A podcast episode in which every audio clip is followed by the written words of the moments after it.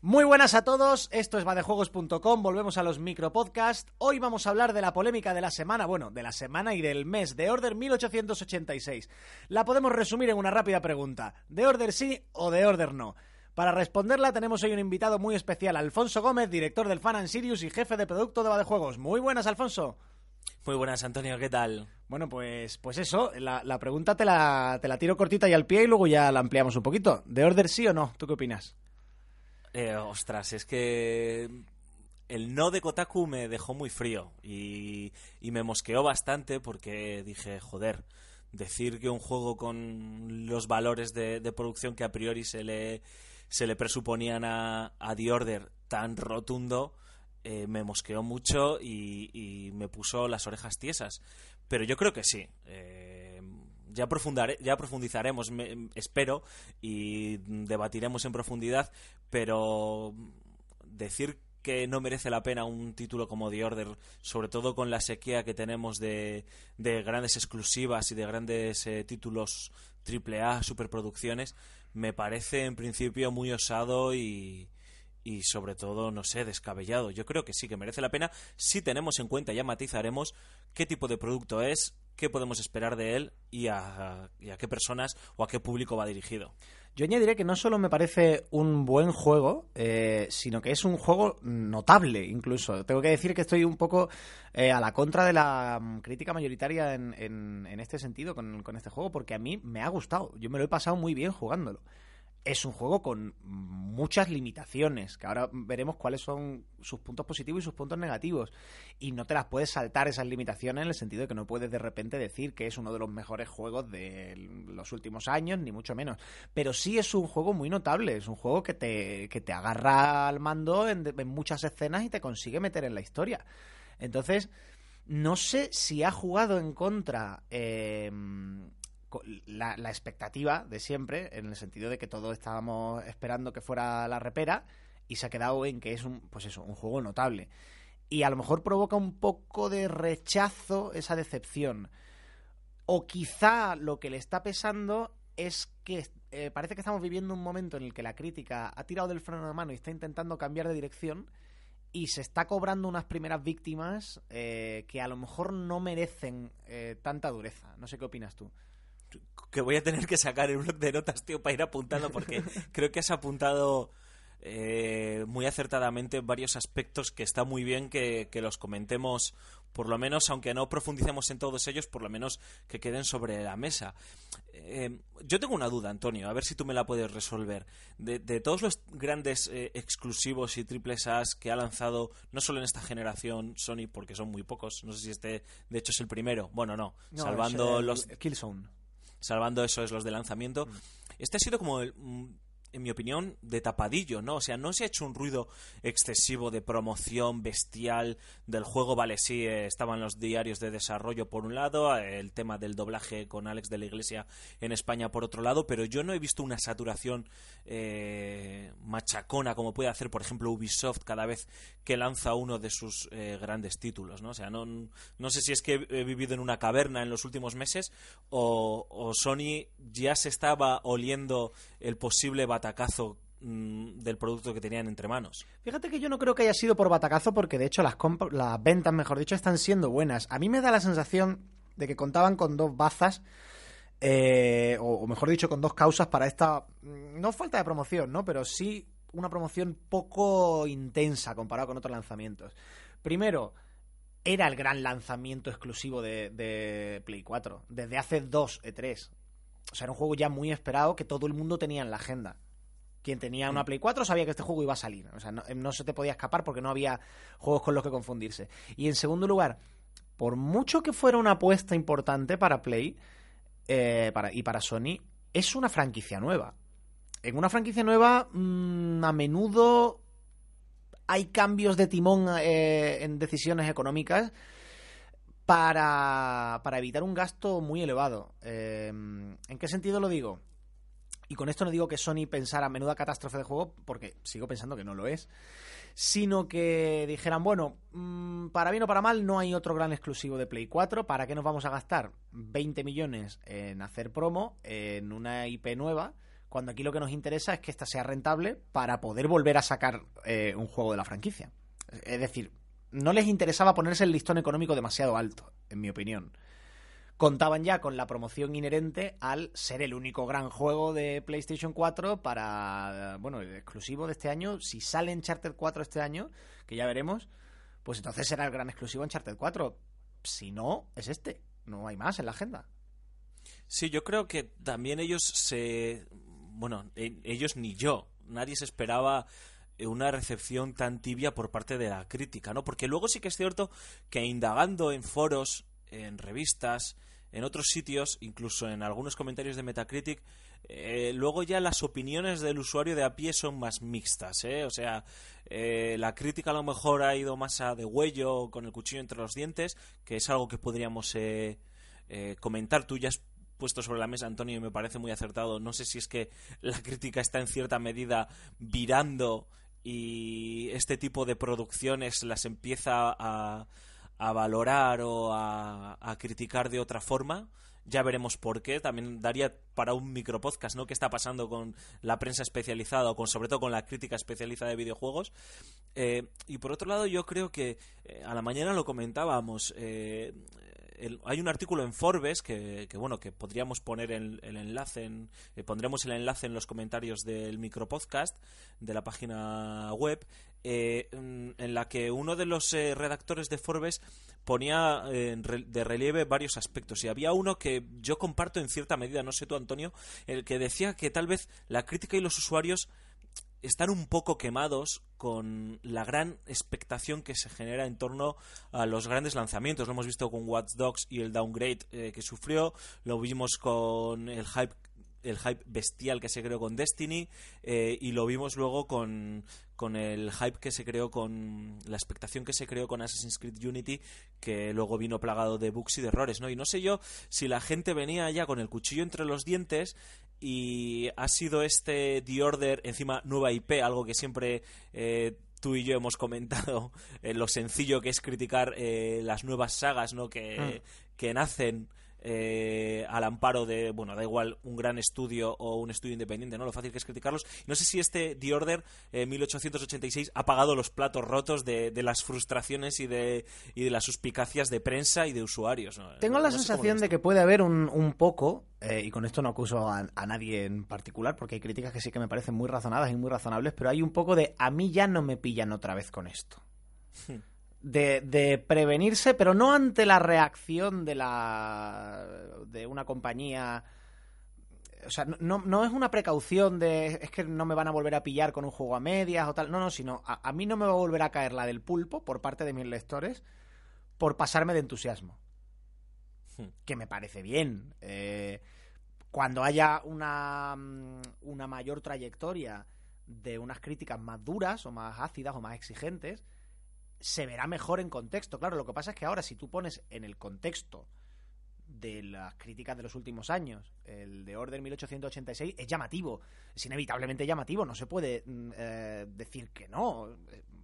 Es inevitable que sorprenda que se le haya puesto un 7, un 6,5, un 6 eh, de nota en muchas páginas web a un juego eh, diciendo, no, bueno, tiene unos grandes gráficos, una gran ambientación, la música está bien, valores de producción altos, pero bueno, no innovan nadie, es un poco repetitivo. A ver, es que eso de toda la vida ha dado para el sobresaliente.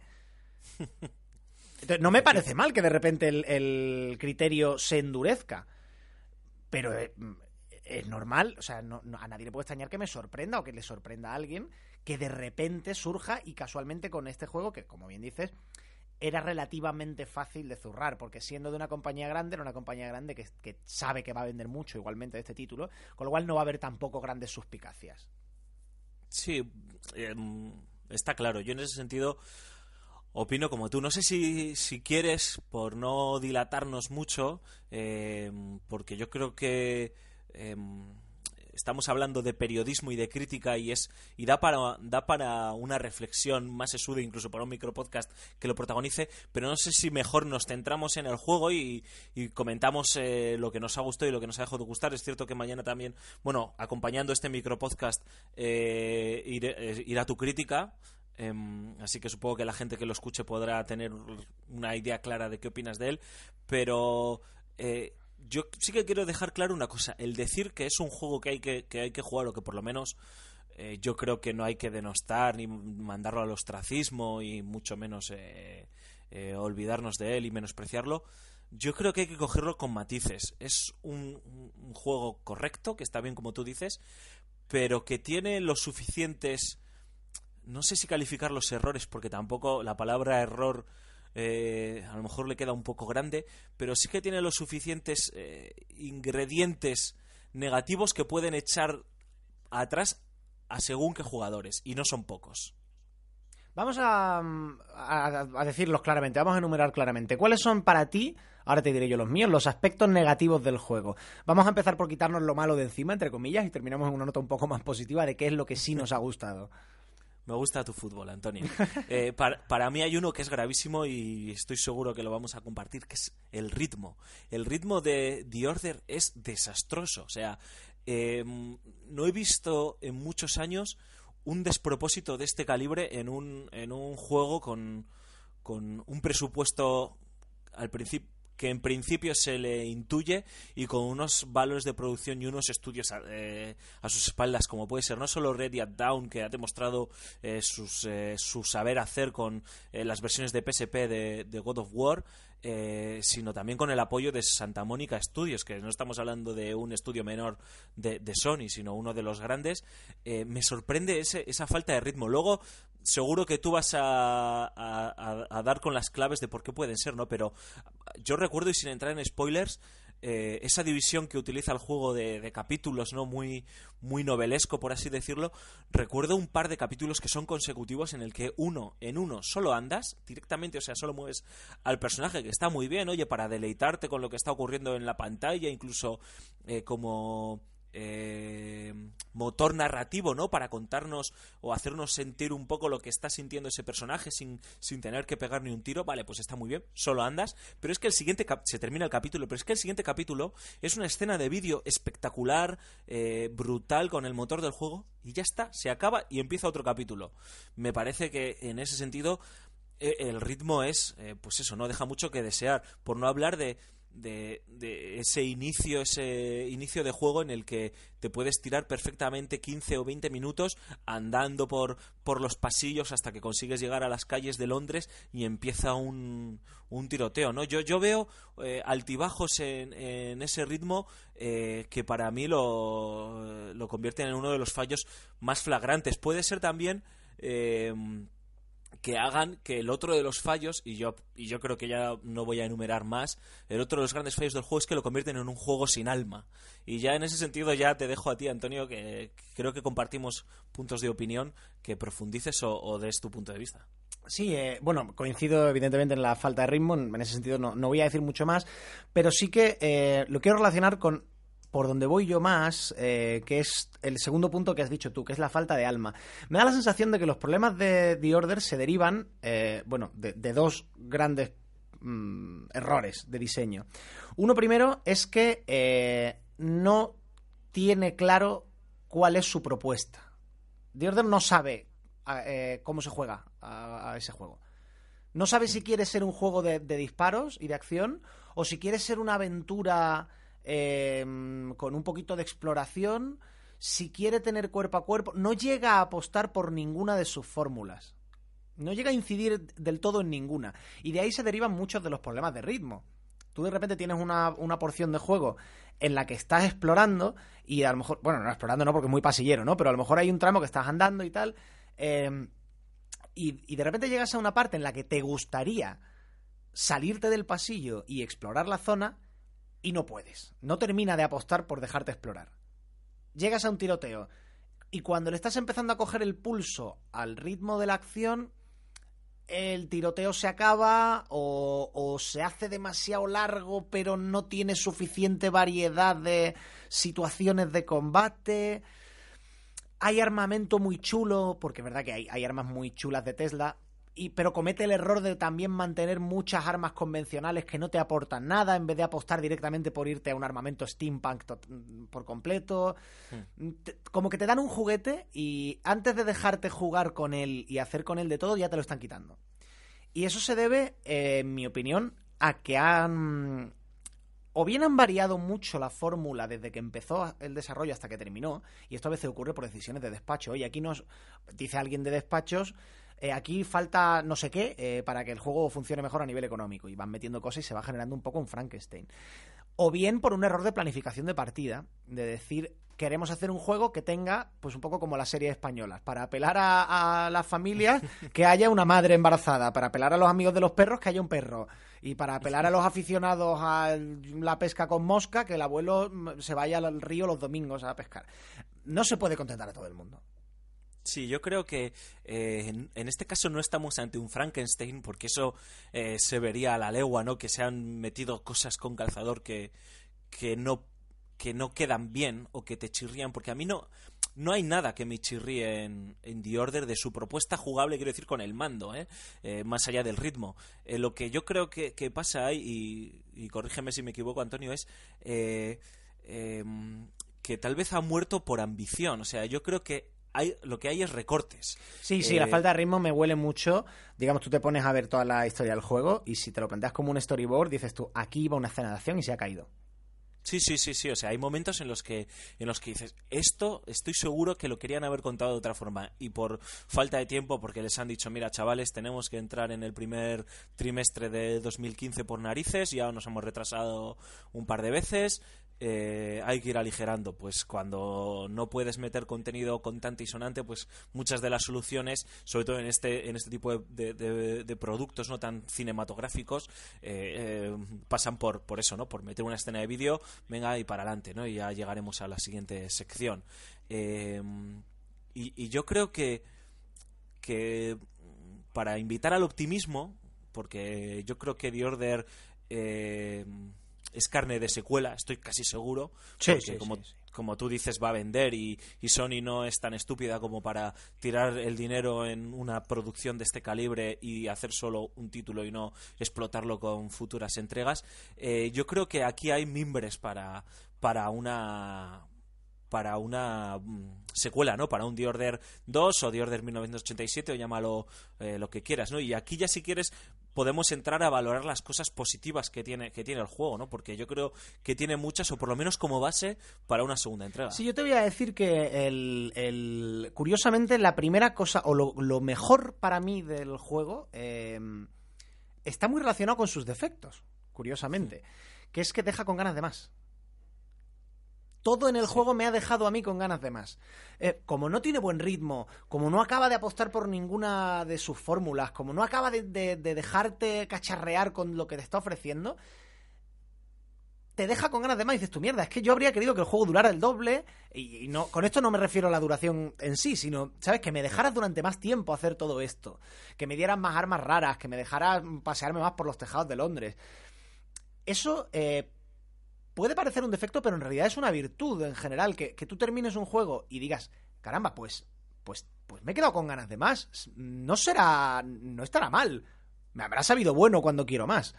Efectivamente, y, y menos... evidentemente hay que destacar el, el, los demenciales valores de producción. No, no, se ha visto nada igual en una videoconsola. Vamos también a poner las cosas en su sitio. A nivel técnico, tú imagínate este motor gráfico, pónselo en God of War que ha estado Santa Mónica detrás. Quiere decir que, evidentemente, habrán estado tomando nota. Sí, sí, efectivamente. O sea, eh, yo, yo creo que, que si tú eh, ves el trabajo que han realizado a nivel técnico, eh, pocas, pocas producciones hay en estos momentos mucha gente lo comparaba con Rise y vale está muy bien Rise eh, título de lanzamiento de en exclusiva de Xbox One luego ha salido hace poco en PC pero yo lo he visto muchísimo eh, más pulido, muchísimo más espectacular que el título de Crytek. Y eso que la gente de Crytek, pues bueno, son expertos en, en alardes tecnológicos, ¿no? Pero el, el, el trabajo que hay detrás de, de, de, este The Order es monumental. Hay, hay escenas que invitan a que dejes el mando, ¿no? Tú dices, tú decías la de los, los tejados de, de Londres, para mí es una de las escenas eh, mis escenas favoritas de este Dior de 1886. Ese momento en el que estás eh, por Whitechapel eh, saltando entre tejados, viendo esa Londres llena de niebla con las nubes en el horizonte, el barro entre las calles. A mí me parece espectacular ver cómo se mueven los personajes. esas transiciones. Hay momentos en las que en las que no sabes si estás viendo una escena de vídeo o estás o tienes que jugar, ¿no? Esas transiciones que hay entre escena de vídeo y, juego eh, que no se notan, que son completamente fluidas, algo de lo que presumía muy bien en los últimos años Kojima y que estos señores de Radiant Down han demostrado que se pueden, que se pueden hacer.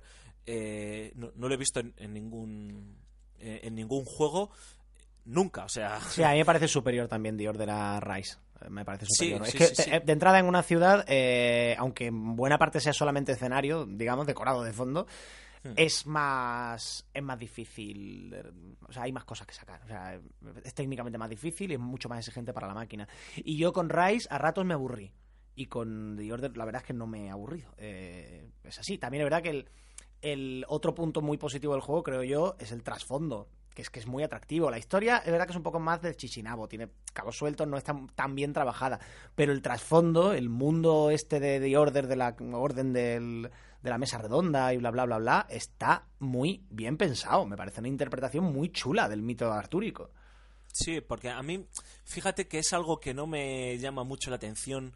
Es decir, el Londres victoriano siempre me es, es algo que me ha traído poderosamente, ¿no? Y de hecho, eh, no, no he estado en Londres nunca. Bueno, he estado una vez, pero fueron nada, eh, horas para, para, visitar un estudio, eh, para visitar Rockstar concretamente, y no he podido disfrutar de la ciudad. Y uno de mis viajes soñados es visitar Londres e imaginarme que estoy en ese Londres victoriano. Esa ambientación me ha parecido siempre súper atractiva. A mí, toda esa mitología de los caballeros de la mesa redonda y la leyenda artúrica y tal, pues bueno, salvando, salvando las películas de los Monty Python, las hmm. películas Monty Python, siempre me ha parecido un coñazo monumental. Pero bueno, no sé, creo que consiguen conjugar muy bien eh, la leyenda de Jack el Destripador eh, con esa Londres victoriana eh, de la revolución industrial y un poco decadente, con esta leyenda artúrica y a mí me engancha, es cierto lo que tú dices, ¿no? Que los personajes tal vez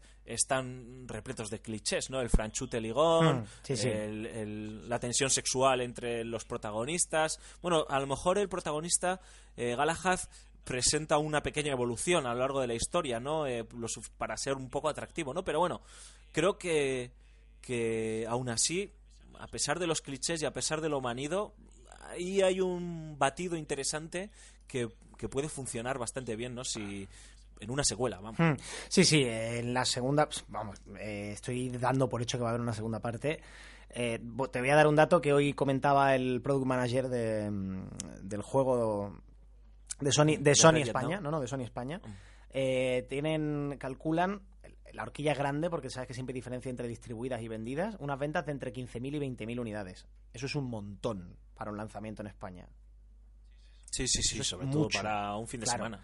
Entonces, mm, el juego va a tener éxito. Eh, que no sea la mega eh, superventas que podían esperar, pues probablemente no. Pero como para pagar la factura y decir, venga, va, ya tenemos hecho el trabajo de, mm, digamos, de arar ahora ya toca sembrar con calma. Porque no olvidemos también que Ready at Dawn empezó a trabajar en este juego cuando PS4 no era ni siquiera una consola como tal, era una lista de especificaciones técnicas en un papel, tal cual. O sea, ellos les dieron un papel y dijeron, vamos a desarrollar una consola que va a tener estas especificaciones. Y eso luego ha cambiado mucho. Y la arquitectura interna mm, no es exactamente la misma que un PC, o sea, parecida en un 90%, pero evidentemente no es lo mismo, luego tienes que adaptar. O sea, han hecho un trabajo de, de fondo que va a ser muy útil para el resto de estudios mm, de, de Sony, propiedad de Sony, pero que no se ve directamente reflejado en el juego. Es un trabajo de albañilería, vamos. Sí, a ver, tal vez por resumir de una forma muy burda y que no le hace justicia al juego, podríamos decir que The Order es una demo técnica de 7 horas. Hmm. Eh, muy espectacular. A mí me gustaría ver, por ejemplo, pues lo que tú decías, ¿no? Que puede hacer un Santa Mónica o un Naughty Dog. Imagínate con, eh, qué absurdez pueden hacer con, con este motor eh, técnico, por lo menos con el conocimiento que, que ha sacado hacia adelante Ready at Dawn eh, desarrollando The Order, ¿no? Porque, porque lo bueno que, tiene PlayStation es la comunicación en, interna entre sus estudios first party, ¿no? Y, y ya solo de, ya solo pensar eh, lo que decíamos, ¿no? Eh, el- que est- esta gente pueda compartir estos assets o esta información entre estudios, a mí se me cae la baba. Es decir, si ya se me cayó la baba viendo eh, lo que vi de Uncharted 4, que quiero decir que ahora, después de haber visto The Order, palidece bastante, aunque bueno, son otros proyectos, otras propuestas, etcétera, etcétera. Yo suelo pensar eh, que Naughty Dog tome nota de esto, bueno, bueno, bueno, o sea, estoy en estos momentos, como diría Thomas Watts, estoy mojado, tío. Estoy mojando. Bueno, vamos a, vamos a cerrar, si te parece, con Sí. un pequeño parrafito de cómo describirías tú eh, The Order como experiencia eh, y si la recomendarías o no y a quién. Bueno, pues eh, The Order es un juego de fin de semana. Eh, es mm, estos títulos cortos que probablemente no te van a cambiar como, como jugón y no te van a aportar más allá de, pues bueno, siete, cinco o siete horas de diversión intensa y cinematográfica. Y ya lo hemos hablado otras veces. Yo lo defino como un Transformers eh, de los videojuegos, ¿no? Es decir, yo cuando voy al cine a ver los Transformers y pago religiosamente los 10 euros que me cuesta la entrada, eh, sea lo que me atengo. Es decir, eh, no voy a ver una película turco-chipriota que me va a llegar al corazón y va a ahondar en, en mí como ser humano, ¿no? Me va a enseñar un espectáculo hollywoodiense repleto de efectos especiales eh, que va a hacer que se me caiga la mandíbula al suelo. Pues con The Order básicamente sé que me voy a encontrar eso. Que le podíamos haber exigido algo más, que podíamos esperar algo más por ser quien es eh, el estudio, por ser quien es la compañía que está detrás eh, financiándoles y apostando por ellos. Sí, pero eso no quiere decir que el juego eh, desmerezca o, o- sea peor de lo, de lo que podíamos esperar. Yo incido en la misma dirección, en el sentido de que lo veo como un muy notable entretenimiento palomitero, muy espectacular para la vista, en más de una ocasión eso, te dedicas a soltar el mando, como quien dice, girarlo alrededor, por ejemplo, la, escenita en el laboratorio de Tesla es una gozada. Eh, con, por cierto, lo tengo que decir, una banda sonora muy chula, y un tipo de experiencia jugable que, como muy bien dices, es como para decir, pues mira, este fin de semana llueve, hace mal tiempo, lo voy a echar en casa jugando a esto. Buenos gráficos, escenas de acción correctas, eh, una ambientación que sugiere y deja con ganas de más, una música atractiva. Durante muchos años a un público millonario de personas le ha mm, bastado con eso. Podría haber sido más por ser vos quien sois, como tú dices. Bueno, desde luego, pues no todos los juegos pueden ser de Witcher.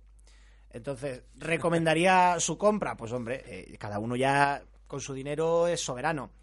No sé si comprarlo ahora, comprarlo cuando baje de precio, pillarlo en un PS Plus, en una promoción. Eso ya es, eso es un criterio comercial, no es un criterio crítico. Como obra, pues como muy bien dices, videojuego de entretenimiento sin mayores pretensiones, que ni acierta a lo grande en nada, ni tampoco fracasa en nada. Divertido. Y con esto, salvo que tengas algo que añadir, eh, nos vamos a despedir, ¿no? Que, que, en fin, que esta familia se querrá tomar un café, no sé, vamos a acostarnos, que estos se querrán ir. Sí, bueno, solo quería añadir una cosa, y es que es un juego de los que se dejan ver. Es decir, yo sé que hay gente que disfruta viendo jugar a otras personas y pues como un Uncharted o un Heavy Rain o demás, es un juego de ver, también de disfrutar, sobre todo porque, como tú decías, porque eh, su gran virtud es que técnicamente es una bestia y, y saca los colores a, a la competencia o por lo menos a lo que ha salido hasta el momento. Ya veremos lo que está por llegar. Muy bien, pues muchas gracias Alfonso Gómez, director del Fan Sirius, jefe de producto de Badejuegos.com. Yo soy Antonio Santo, director de contenido de Badejuegos. Y bueno, eh, más o menos en el momento en que se publique este micro podcast, aunque ya vamos por media hora, ya no sé cómo de micro es esto, se va a publicar también mi crítica sobre The Order 1886, así que no estoy spoileando nada sobre mi artículo. Animo a escuchar esto mientras se lee el artículo. Si no te explota el cerebro, sin lugar a dudas, tienes una brillante carrera como físico teórico por delante. Muchísimas gracias por escucharnos. Esto es los micropodcasts de Badejuegos.com. Hasta luego. Adiós. Pip, pip. Pues ya está. Sí, voy a cortar yo aquí también.